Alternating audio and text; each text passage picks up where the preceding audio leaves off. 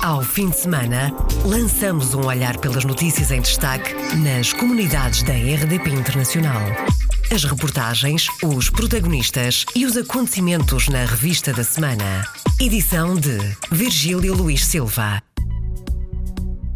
Vamos falar neste programa da xenofobia que está de regresso ao Reino Unido. A campanha eleitoral está a decorrer e aponta os imigrantes como a causa de todos os males. Vamos falar também de Berta Nunes, que esteve em França naquela que foi a sua primeira visita oficial enquanto secretária de Estado das Comunidades. E vamos falar ainda de 400 processos de portugueses no Luxemburgo que vão continuar sem resposta da Segurança Social Portuguesa, pelo menos até janeiro. Bem-vindo à Revista da Semana. Revista da Semana. Iniciamos esta revista da semana com a mensagem da xenofobia que está de volta ao Reino Unido na campanha eleitoral para as eleições de 12 de dezembro. Aponta os imigrantes como a causa de todos os males. Apesar de estudos oficiais demonstrarem o contrário, nas ruas ouvem-se mensagens contra os imigrantes. Retrato feito à jornalista Paula Machado, da RDP Internacional, pelo Conselheiro das Comunidades na Escócia, Sérgio Tavares. Nos últimos dias, na campanha eleitoral para as eleições legislativas, agora em dezembro, voltaram novamente a jogar com a, a carta xenófoba de, por exemplo, equiparar os imigrantes com a criminalidade, com a pressão nos serviços públicos, com a pressão no, no mercado habitacional. Portanto, tudo isto vai pintar o imigrante como a causa de todos os males, quando, na realidade, há estudos do próprio governo britânico desmente isso. Eles sabem que apela para o eleitorado que eles precisam, não se importam, por mais porque não temos voto na matéria, literalmente, não têm qualquer peso em usar essa carta porque sabem que tem eco no eleitorado. A comunidade portuguesa está a ser alvo de alguns atentados xenófobos? Na Escócia não tanto, felizmente, mas em termos da Inglaterra e Gales também. Verdade seja dita, não é a comunidade mais visada. Se, por exemplo, as comunidades do leste europeu têm problemas muito, muito maiores, nomeadamente a polaca, mas a nossa comunidade não está imune, de maneira nenhuma. Os portugueses não são imunes a esta mensagem anti-imigrantes no Reino Unido.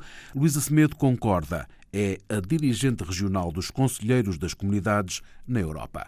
Há sem dúvida casos de xenofobia, aliás, os nossos conselheiros do Reino Unido falam muito sobre isso em relação à questão do Brexit, quando de repente houve ali uma palavra uh, descomplexada que, que, que, começou a existir e, e, pessoas que viveram lá há 20 anos, uh, décadas no Reino Unido, nunca tinham vivido isto, de repente foram relegados para um papel de, de estrangeiros e de, um, e de discriminação, de facto, que é de repente já não podiam falar português, de repente já não podiam ter uma bandeira, que eram logo estigmatizados, enquanto que antigamente isso não acontecia. Portanto, sim, sem dúvida, é algo algo que, que os portugueses também vivem. Luísa Semedo, conselheira das comunidades em França e dirigente dos conselheiros na Europa. Luísa é também professora e escritora e falou à RDP Internacional no sábado da semana passada na apresentação em Lisboa do seu livro O Canto da Moreia, que tem como protagonista um cabo-verdiano que emigrou para Portugal. Uma obra que fala de vários temas incómodos, diz Luísa Semedo. Eh, há várias questões neste livro, quer seja o racismo, a violência doméstica, a questão da pobreza, estão todas presentes neste livro e são ainda questões muito, muito atuais, que continuam a existir, que sim são, são um bocado tabus. Porquê? Porque nós vivemos sempre com uma ideia muito narcísica de que estamos no, no melhor momento da história porque falar destas coisas significa que afinal nós não somos assim tão bons, afinal nós não somos assim, não estamos assim tão na ponta do progresso, afinal ainda há muita coisa aqui por resolver. A autora Luísa Semedo apresentou no fim de semana passado em Lisboa o seu livro O Canto da Moreia. Também no passado fim de semana, a Secretaria de Estado das Comunidades esteve em França, em Paris, Lyon e Bordeaux, na sua primeira visita oficial junto da maior comunidade portuguesa no estrangeiro. Berta Nunes, numa das suas primeiras declarações, disse que são precisos candidatos a aprender português para que França reforce o ensino da língua portuguesa e diz que é preciso que a comunidade se mobilize. Temos que eh, trabalhar para que o ensino em França, os próprios colégios, possam ter português, mas para isso é preciso que haja candidatos. E assim sendo, nós temos que nos organizar, dizermos eh, estamos aqui, queremos eh, ter português, os pais, as associações, e esse trabalho que tem que ser feito eh, com a nossa comunidade. Berta Nunes, secretária de Estado das Comunidades, na primeira visita à diáspora portuguesa. Não vão faltar propostas à nova secretária de Estado das Comunidades, que terminou na terça-feira uma visita à França, a primeira visita oficial de Berta Nunes, que ouviu e tentou perceber a realidade dos portugueses em França. Conta Hermano Sanches Ruivo, vereador da Câmara de Paris e dirigente do grupo de amizade Portugal-França. Eu acho que ficou bastante apreciado o facto de ela estar na escuta. Agora, é óbvio que há prioridades e há responsabilidades que é preciso assumir, inclusive sobre a questão do ensino da língua, inclusive sobre a questão da representação uh, dos portugueses fora de, de, de, de Portugal. Portanto, uh, virá o tempo concretamente das, das propostas. Não faltaremos nós a fazer o pedido, porque de facto precisamos de decisões e precisamos de uma ligação muito mais estreita com Portugal, muito mais equilibrada. Passou o tempo em que Lisboa decidia e as comunidades faziam. Não faltarão propostas à nova secretária de Estado das Comunidades, que teve um encontro em Paris com o autarca luso-francês, vereador Hermano Sanches Ruivo, que anunciou na RDP Internacional que se vai recandidatar nas eleições municipais em França daqui a quatro meses. Ele é também dirigente da Ativa, uma associação de autarcas, o grupo de amizade Portugal-França, que esteve representado no Salão de Autarcas que abriu na terça-feira em Paris e onde estiveram muitos autarcas de origem portuguesa. O número de autarcas de origem portuguesa também aumentou e vai ainda aumentar nas próximas eleições. Estamos a quatro meses, nesta altura que se definem as listas, embora o peso da comunidade portuguesa em termos mais políticos não seja ainda suficientemente consequente por causa da falta das inscrições. Agora, é um movimento assim um tanto natural. Portanto, nesta altura do ano, é por isso que decidimos estar presente, virem a, a Paris para preparar o ano 2020 é uma das formas também de nós, mais concretamente, falarmos da questão das eliminações, das cooperações e como é que o peso pode ser também aumentado, mas é, é uma das formas de continuarmos a manter, a desenvolver a rede Desenvolver a rede de parcerias e cooperação entre municípios e cidades de França e de Portugal é um dos objetivos do Grupo de Amizade Portugal-França, de que Hermano Sanches Ruivo é presidente. Este Salão dos Autarcas de Paris durou três dias. Foi um espaço de representação política, de troca de ideias e de experiências. A Ativa, Grupo de Amizade Portugal-França, promove a cooperação. A Venezuela deve ser o destino da próxima viagem da Secretária de Estado das Comunidades. O anúncio foi feito à RDP Internacional por Berta Nunes para mostrar que o governo português mantém todos os apoios à comunidade portuguesa na Venezuela. Ainda em França, em Paris, Bordeaux e Lyon, funcionam três dos cinco consulados portugueses, serviços consulares que Berta Nunes visitou e onde constatou uma melhoria no atendimento.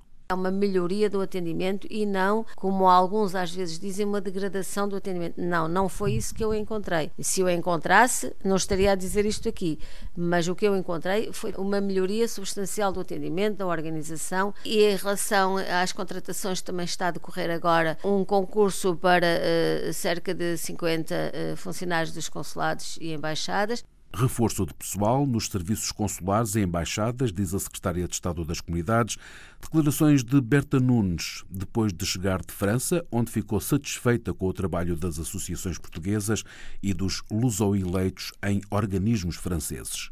Nós temos uh, muitos uh, luso-eleitos e luso-eleitas. Curiosamente, encontrei mais mulheres do que homens. E uma questão que me chamou a atenção foi que as mais jovens têm uma experiência de conseguir mobilizar politicamente a comunidade também através das associações. Porque aparece um problema, muitos portugueses jovens continuam a emigrar e às vezes também não vão preparados para terem logo um emprego, ficam um bocadinho perdidos. Se continuar a acontecer, também temos de trabalhar para que não aconteça. Mas dirigem-se às associações portuguesas. E essas associações têm um contacto muito próximo com a, as luso-eleitas e muitas vezes se resolve assim os problemas. A secretária de Estado das Comunidades, Berta Nunes, em declarações à jornalista Paula Machado, da RDP Internacional.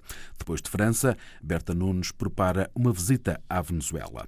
É o máximo registado este século. Foram 865 os portugueses que emigraram para o Canadá em 2018.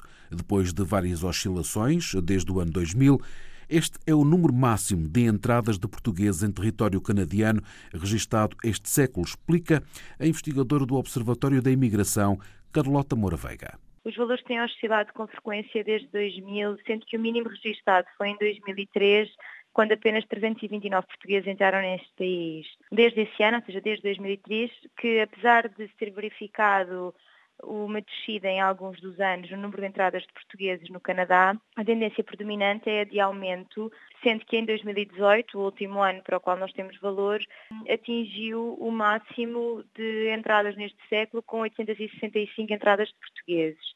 A investigadora do Observatório da Imigração, Carlota Moura Veiga, explica também, na RDP Internacional, que o Canadá é o quarto país do mundo onde residem mais portugueses, apesar de estarem a diminuir este valor também diminuiu um bocadinho nos últimos 15 anos, passando de 153 mil em 2001 para 143 mil em 2016. Este decréscimo significa que, apesar de continuarem a entrar em média 600 pessoas por ano no Canadá, este número é insuficiente para compensar o número de regressos e de mortes de portugueses que já estão emigrados no Canadá desde os anos 60 e dos anos 70.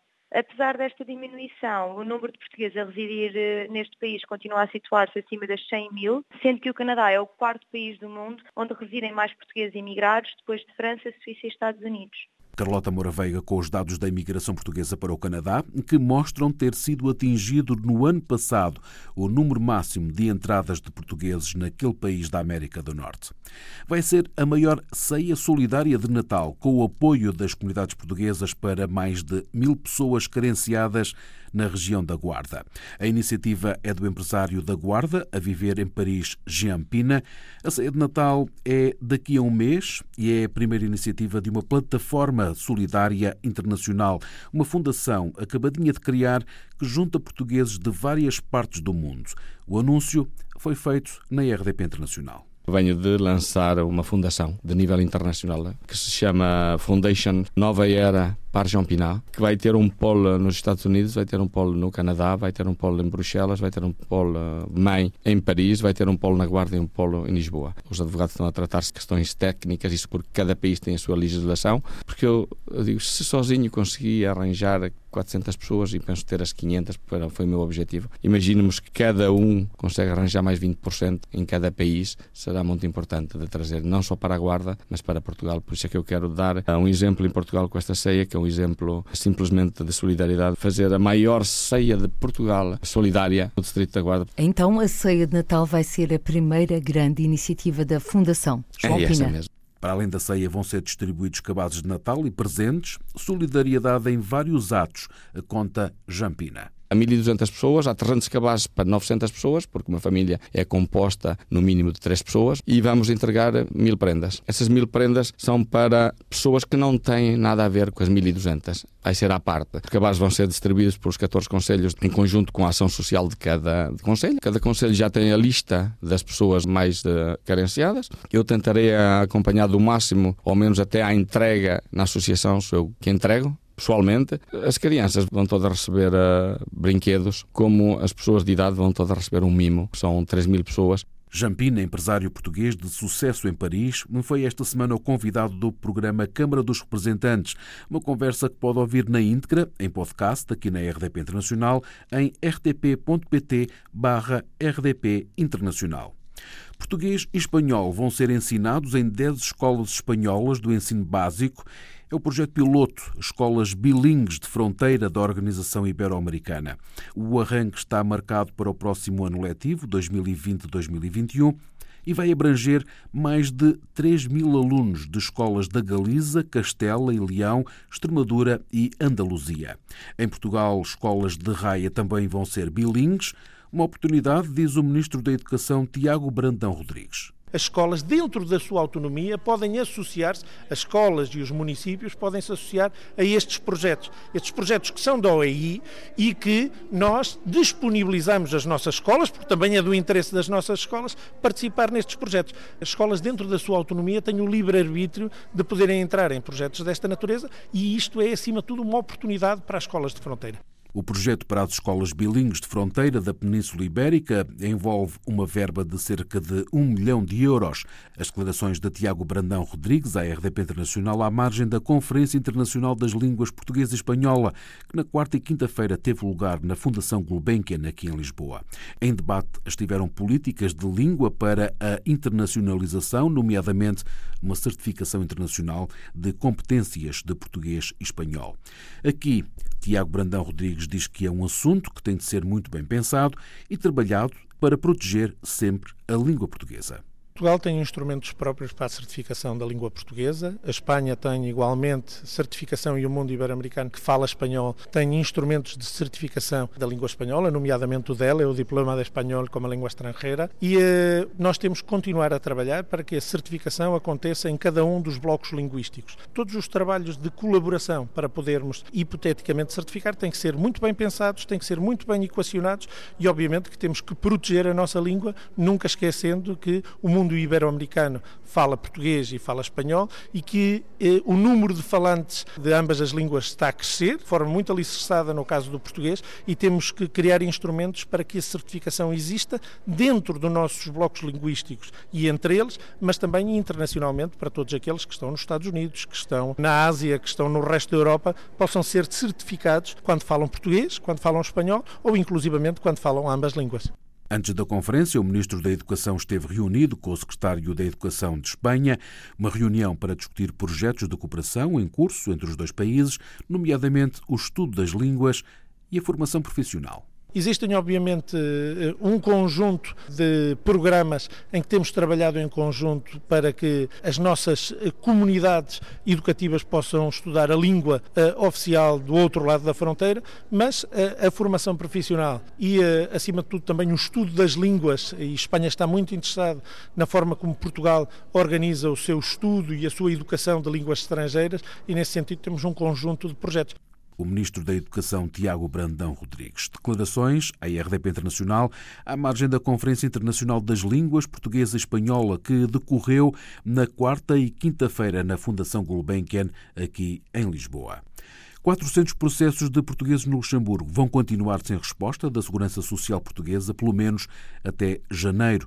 As permanências sociais relativas às pensões, que deveriam acontecer na quarta e quinta-feira, foram adiadas para o primeiro trimestre do ano que vem por razões técnicas e orçamentais, de acordo com um comunicado conjunto dos Ministérios dos Negócios Estrangeiros e do Trabalho e Segurança Social. São 400 processos que esperam resposta, de acordo com declarações do embaixador português no Luxemburgo ao jornal Contacto. Alguns destes processos são acompanhados pela Associação Raras. A presidente Isabel Ferreira não esconde a desilusão. Tínhamos alguma esperança que em novembro, pelo menos os 24 dossiês pendentes que nós temos da Segurança Social, todos em situação de referência social, pobreza ou desgaste humano, que fossem dada alguma resposta e que viesse alguém da Segurança Social dar a cara e que pudesse justificar isso. Porque nós mesmo como associação estamos cansados de justificar aquilo que é um problema de governo e de desculpar Portugal Há portugueses no Grão-Ducado a passar dificuldades por causa da falta de um documento português. Isabel Ferreira dá um exemplo. Tenho um senhor com 66 anos e 5 meses, reformado desde os 65 anos no Luxemburgo, com uma carreira contributiva de Portugal de 38 anos. Só conseguiu trabalhar no Luxemburgo 8 anos porque atingiu a idade dos 65, que não lhe era permitido trabalhar mais, e está neste momento a receber zero, porque Portugal, há mais de ano e meio, que não envia um documento que se chama o E205 a dizer que este senhor tem 38 anos de carreira contributiva em Portugal. Só esse papel que nós precisávamos, pelo menos para este senhor poder receber os oito anos de aquilo que corresponderia o valor dele de cotização no Luxemburgo. Temos o senhor neste momento a viver de esmola porque é a filha que o está a sustentar. Gostaria de transportar isto para o lado social e que as pessoas sentissem como é que se sentiriam quando têm direito a receber, quando o país está lá e lhes quer pagar e Portugal simplesmente não dá um papel e por isso existem as esmolas atrasos na atribuição de pensões a portugueses no Luxemburgo e o mesmo acontece com abonos de família, acrescenta a presidenta da Raras, que apoia imigrantes no Luxemburgo. Temos, por exemplo, pedidos de abono de família e esses eu posso garantir que não chegaram tardiamente. Pedidos de E411 em Portugal, de qual eu fui entregar diretamente e que temos pessoas a viverem de esmolas dos ofícios sociais dos rendimentos mínimos garantidos, só porque Portugal não entrega um documento que se chama E411 para as pessoas terem direito a receberem o abono de família daquilo que é correspondido no Luxemburgo. Isabel Ferreira, presidente da Raras, em declarações à IRDP Internacional, com as consequências da falta das permanências sociais no Luxemburgo, que deveriam ter tido lugar agora, mas foram adiadas para o início do próximo ano. As permanências sociais levam técnicos portugueses da Segurança Social e da Caixa Geral de Aposentações ao Grão-Ducado e, com o atendimento personalizado, conseguem desbloquear alguns processos. Encerramos esta revista da semana com Carminho. A fadista terminou na quinta-feira a sua turnê pela América do Norte, com um concerto numa sala emblemática perto da capital dos Estados Unidos, Washington. Carminho regressa ainda no final deste mês ao continente americano para uma série de concertos no Brasil. A reportagem é do correspondente da Rádio Pública Portuguesa nos Estados Unidos, João Ricardo de Vasconcelos a cantar para quem É o último concerto de Carminho na América do Norte, numa das salas mais emblemáticas da área metropolitana da capital dos Estados Unidos, Washington, o Berchmer. Sabeis que fiz da mágoa da Nós cantamos emoções e as pessoas entendem as emoções de uma forma muito particular.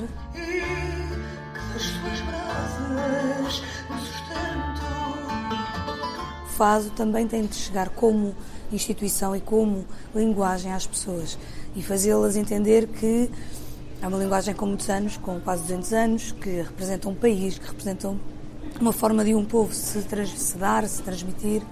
Os quatro músicos que acompanham Carminho ajudam a compor o concerto inspirado no último álbum, Maria. Ainda sem planos para voltar a gravar, a artista sabe que se transforma cada vez que corre o mundo. Uma as luzes da vão se despedindo. São estas experiências que nos mudam que nos, que nos vão inspirando. Uh, comprei uma guitarra, por exemplo, aqui nos Estados Unidos, e vou com ela já com, com vontade de, se calhar, de fazer novas canções, uh, de ouvir os outros artistas também que, que, que inspiraram estes lugares e que, que fizeram palco nestes lugares onde eu agora estou tudo isto nos vai alimentando. Não é a primeira vez que a lusofonia se faz ouvir no Berchmer. Cesária Évora e Marisa já pisaram aquele palco.